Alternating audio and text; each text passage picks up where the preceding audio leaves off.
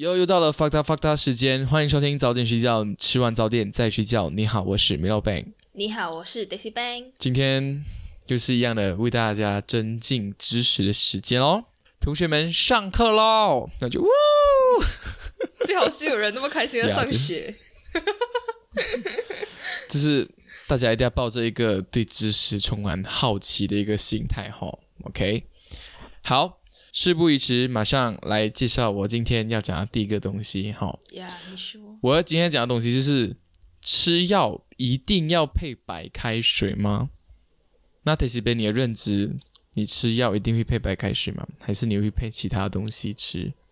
我的认知是配什么都可以，因为从小我我爷爷他就是那种吃药会配米配酒啊。他需要的时候就陪着你，很好。需要的时候也想着你，喝着你。对。然后呢，我就嗯，因为这样子的一个迷思，然后我去做了调查哦。这件事情就是在有一天我要吃药了，然后我就喝完 Daisy Bang，Yes，是 Daisy Bang。然后我就我就想，哎，哦，对了，我到吃 我到吃药时间了。然后我讲我要要吃药了，然后我就去拿我的药。然后呢，我朋友们就讲，嗯，吃药感觉不可以喝，就是不可以喝茶，然后再吃药。我就想，嗯，这样可是到肚子，他讲你要配白开水，你要配白开水才对。可是我想，如果我现在喝白开水，然后我再吃药，那跟我喝的西贝有什么关系？因为它一样给我一样进肚子嘛，对不对？不是都一样？对对。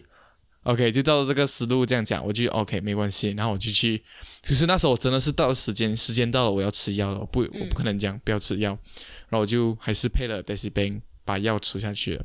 然后之后这个谜团就在我心里，然后展开，嗯，就是开始种下这个谜，对，这个种这个种子种下来了。然后我就去 search，然后 which 我 search 到的资料呢，它是说比较建议喝白开水，当你要吃药的时候。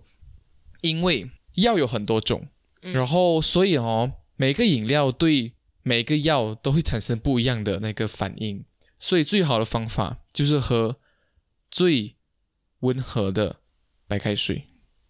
你听得懂我的意思吗？就是就是讲给最中性的东西，让那个药发挥比较完整的作用。对，所以讲不同的药有不同的，就是。是你会永远不知道哪一个饮料会跟这个药相克，会起一些不好的反应。所以最好的方法，医生就是叫你吃药一定要配白开水。所以你是相信相克这个理论的哈？就是有一些食物会相克这样。我不是讲相信它相克，我是相信食物里面的一些化学分子会跟那个药里面的化学分子产生反应。导致到你的肠胃可能什么不舒服啊，或者什么吸收不好。像我这边就有 search 到，就是讲你不可以喝 grape juice，就是葡萄汁，嗯，因为它已经被证实会起致命的反应。这是因为呢，葡萄汁里含有会抑制肝脏药物代谢酵素的成分，所以如果你吃药一边喝一边喝呃葡萄汁的话，会阻碍肝脏代谢药物。所以药物会在你的肝脏里面堆积，会引起中毒，出现了，就是会造成生命危险。嗯，Yeah，Yeah，所以呢，医生们只能够跟你讲，不能够确保每个人家里会吃什么东西或是怎样，只能跟你讲喝白开水是最好的。啊，OK，然后喝茶的话，我这边有设烧是讲，你喝如果你要喝茶的话，就在你要吃那个药的一个小时之前喝那个茶。不然就是一个小时后再喝那个茶。啊，所以也不能够喝茶，就是有咖啡因的东西。哎，讲错，应该是呃吃完吃完了一个小时过后才去喝那个茶比较对。嗯。嗯，所以其实本来我的爷爷可能可以活久一点，可是因为他吃药，没有没有没有没有没有没有，重点重点不是他喝什么，重点是怕米洛的里面有什么成分会跟他的药物。你知道起反应啊，会导致它会没有没有被很好的吸收，还是干嘛干嘛的？不过我觉得 generally 就是不管你吃了药，然后呃吃了什么东西，就是吃药的同时吃了什么东西，应该喝多一点水都是最最保险的选择，因为是它就是把把你体内那些不适合跟药在一起的东西稀释掉。对，对然后也让所以那个药物更好的传播到它需要去到的地方。呀，像你刚才讲的，这是保证，所以喝白开水就是一个最好的保证，因为它就是完全不会产生什么不好的反应。所以呀，如果你们要硬要喝起什么饮料的话，我觉得你们可能可以拿药之前去问一下你的医生。我就是要喝米洛配药，可不可以？就 是就让专业的回答你哦。我这个只是一个我笼统的呃 search 的东西，OK？嗯如果你要肯定是选择最温和的溶剂去嗯，溶这最。最最最不会出错的那个呃方法。呀那到我了吗？对啊，到你了我。其实以前一直觉得，OK，我最近在我最近在 supermarket 里面看到龟苓膏，其实我一直是蛮喜欢吃龟苓膏的，然后我可能大概几个月前，我才从我朋友那边听讲，龟苓膏是真的用乌龟的壳做的，哦，对呀、我知道啊。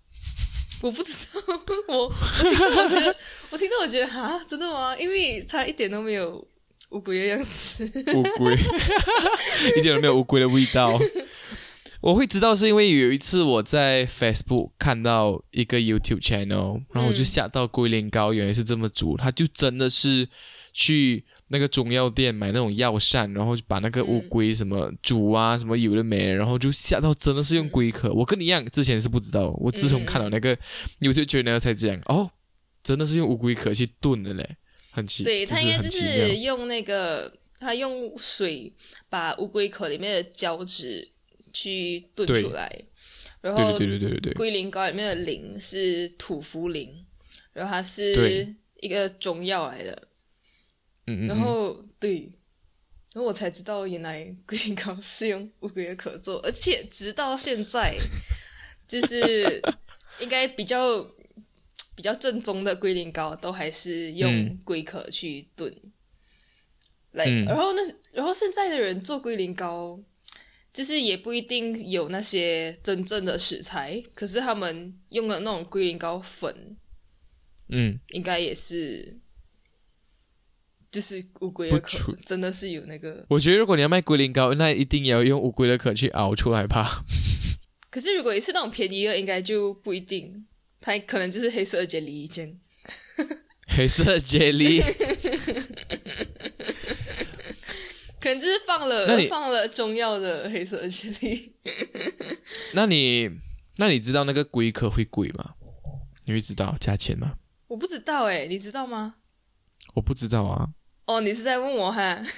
对对对对对对对，因为为你讲，因为你讲呃便宜，就是它是它没有放龟壳，那我就想，哎，龟壳是一个便宜的东西嘛？这个中药，它我觉得，嗯，用乌龟的壳，它肯定不能够用的太多吧？maybe 因为因为你因为你用的太多，它不就不是就 like 濒临绝种之类的。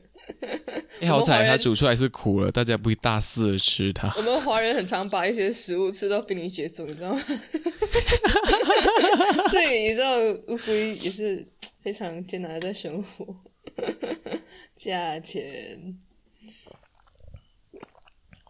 哇哦！天然龟壳价格海外淘宝，龟壳批发阿里巴巴，马上看一波。不是嘞，这是辟邪嘞！哇，龟壳还辟邪，OK。不过我知道他们有特定的一个种类是他们用来做龟苓膏这样子，可能那个种类胶质特别多。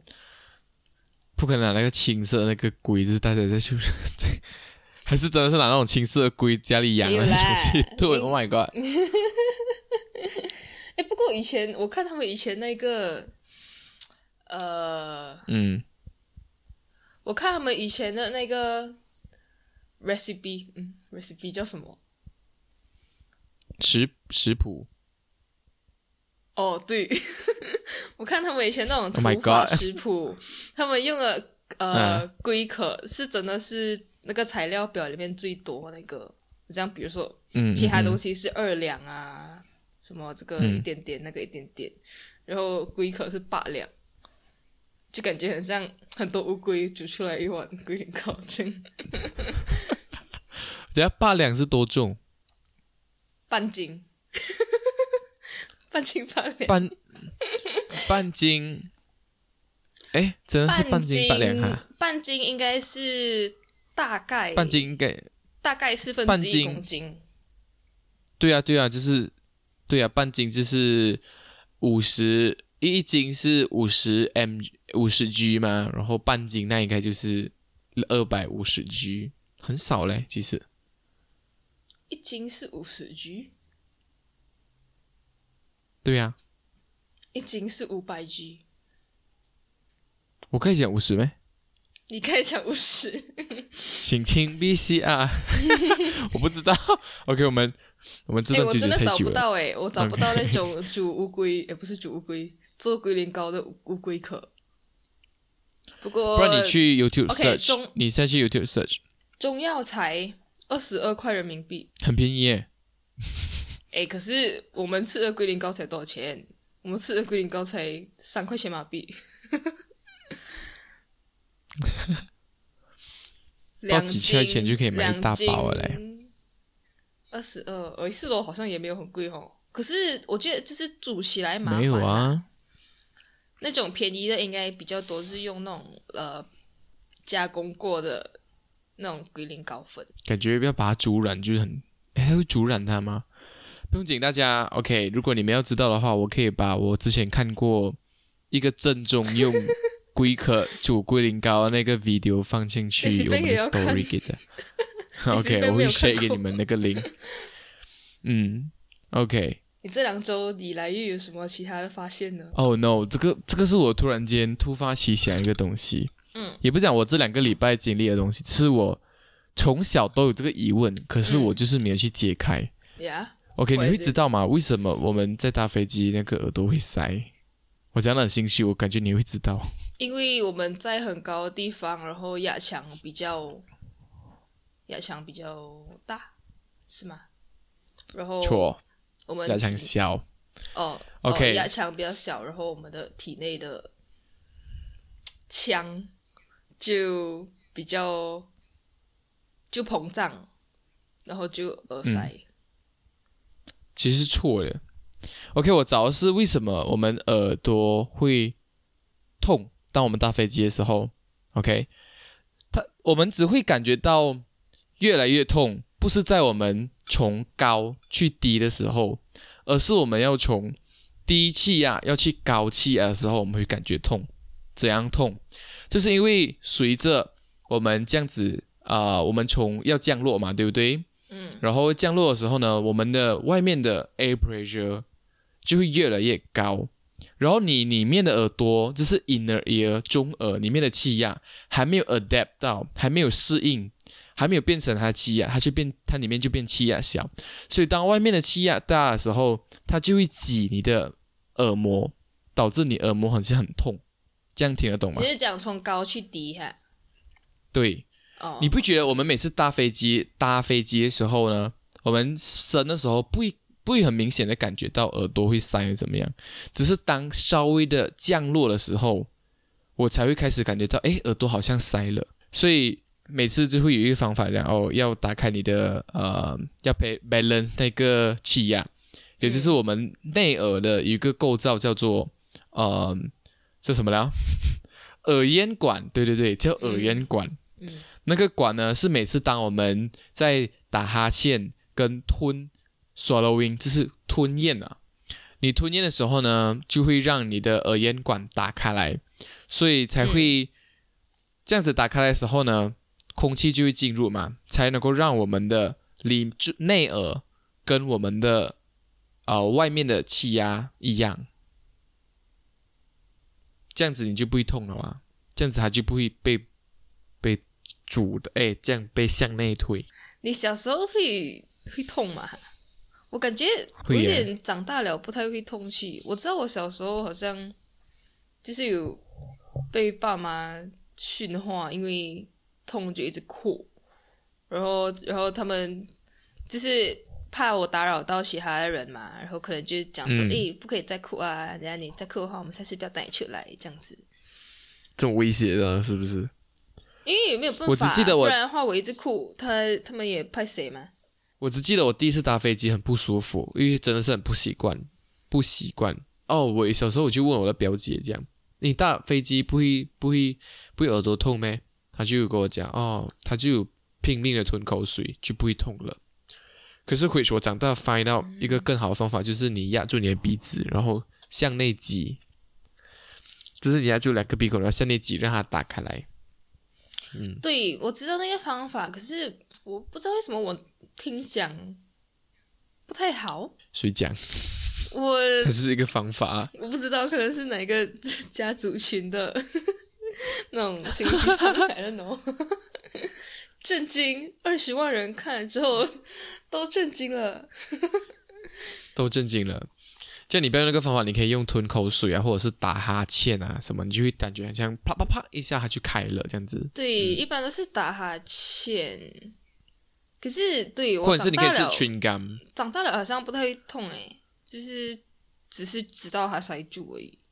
我知道啊，对，塞住跟痛是两回事。可能有些人塞它会痛，有些人塞它，可以自然的打开。都有个体差异，人类真的是对啊，对啊，一定有，一定一定，可能是它里面有 nasal 的那个 problems 有什么呀要更多资讯，大家就去查我们这边，我这边只是告诉大家那个呃搭飞机耳朵会塞的 theory 而已，我们也要跟大家讲你有什么问题才会耳朵塞，OK？所以呢，总之我今天要分享的东西就是一个你的耳朵内部跟你的耳朵外部的气压导致平诶平衡了，才不会导致耳朵塞住那个感觉。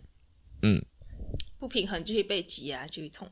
Yes，对，大就会向小的去挤，OK，大气压就会向小的气压去挤，然后你耳朵就会痛。呀，就是这样子。好，课堂总结，课堂总结对，，回家就复习。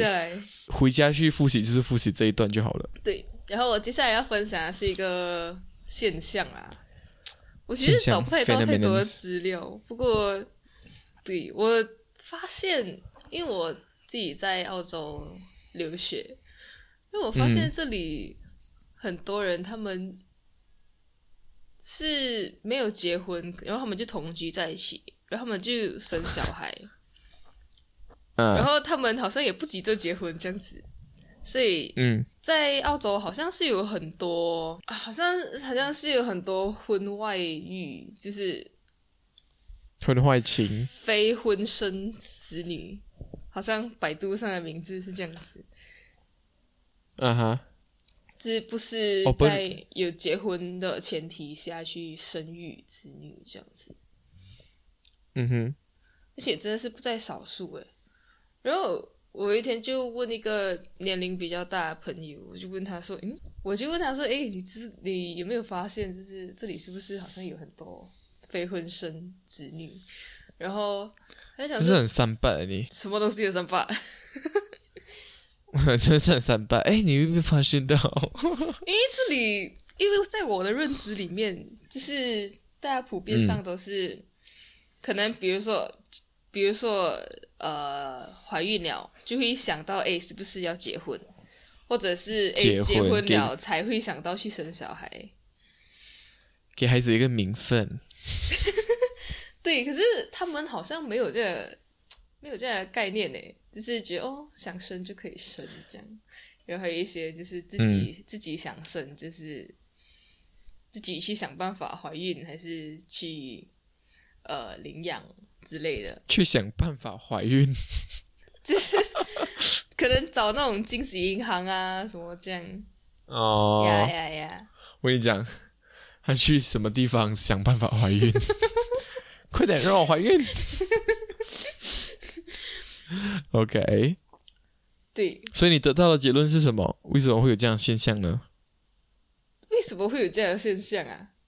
就是他们的文化不一样啊。嗯，他们把这些形式上的东西看得比较轻，然后他们的法律也支持这样，也不是支持啦，反正就允许他们这么做，因为我就从那个中国朋友那边听来，就是他们嗯呃，如果不结婚的话，他们的孩子不能够上户口本。其实他们的他的法律是可以让你去申请得到这些法律上的保障，可是我去查了一下，就是他的这些过程会拖到很久，然后直到他们可能开始上学啊什么这样都没有一个户口本上的身份，因为因为中国有户口本这件事情，然后可 Oh 是。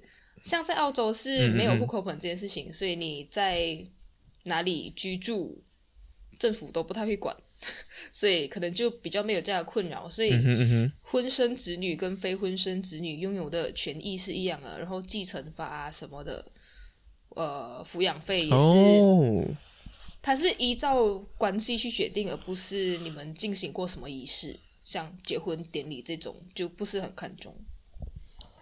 主要还是可是他们还是差别。可是他们还是呃，就是还是会有双亲照顾这个孩子嘛，对不对？只是他们没有结婚而已嘛，对没有登记他是他的孩子。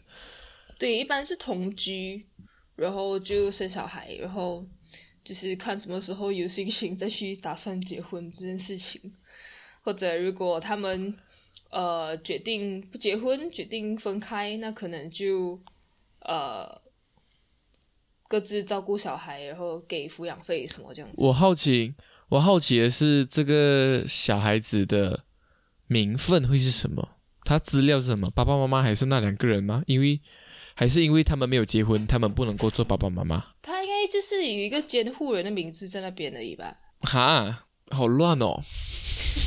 I mean，不过我我有看一些 不，我有看一些报道，就是像美国，他们也是呃很多，好像到现在是有四分之一的小孩，他们的父母是没有结婚的，就是来可能是还没有结婚，嗯或者是离过婚，或者是领养还是怎样。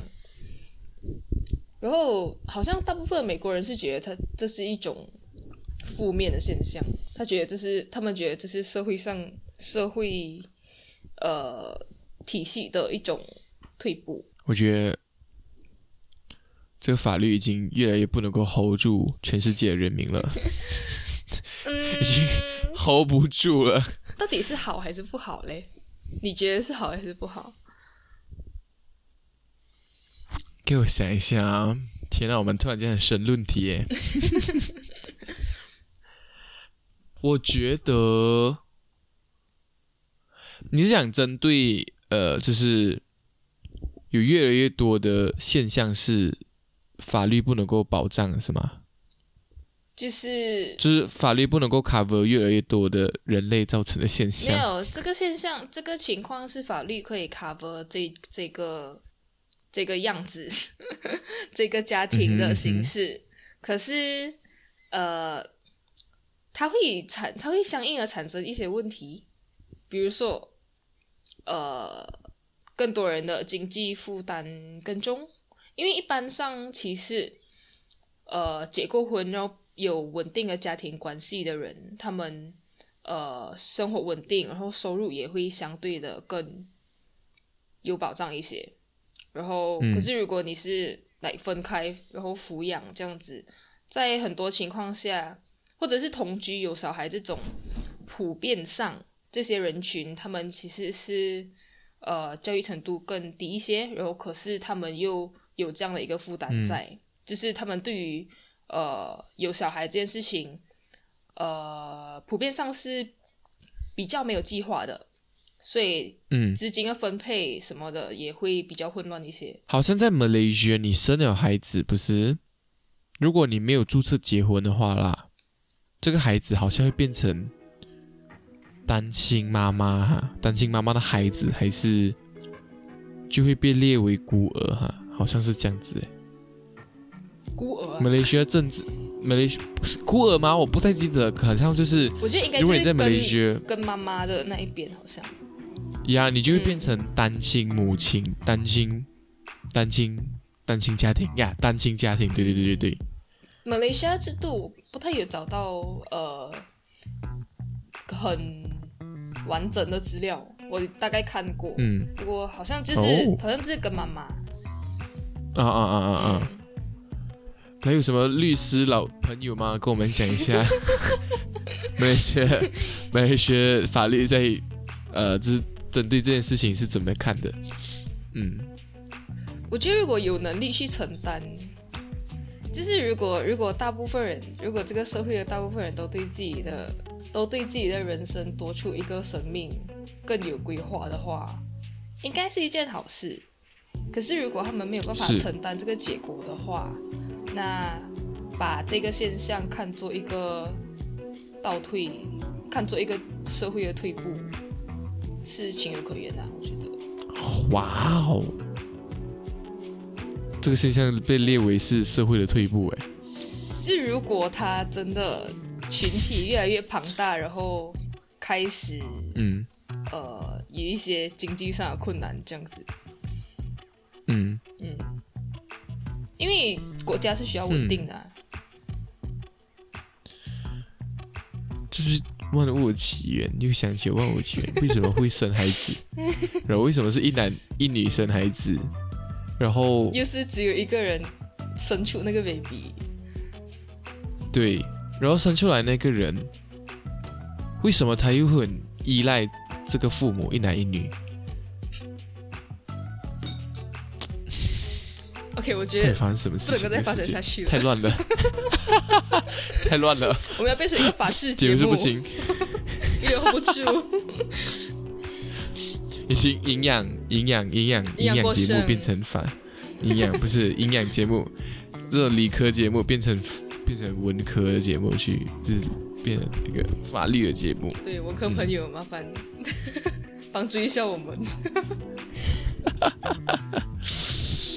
So yeah，今天的法大法大就到这里了，对吗？对，没有错。如果喜欢我们的话，可以到 Apple Podcast、Spotify、Sound On 还有 YouTube 收听我们的节目。耶、然后如果没有什么讲错话，真是欢迎指正，或是你听不清楚讲什么讲 What the hell，你们在讲什么，人就可以可以进来骂我们。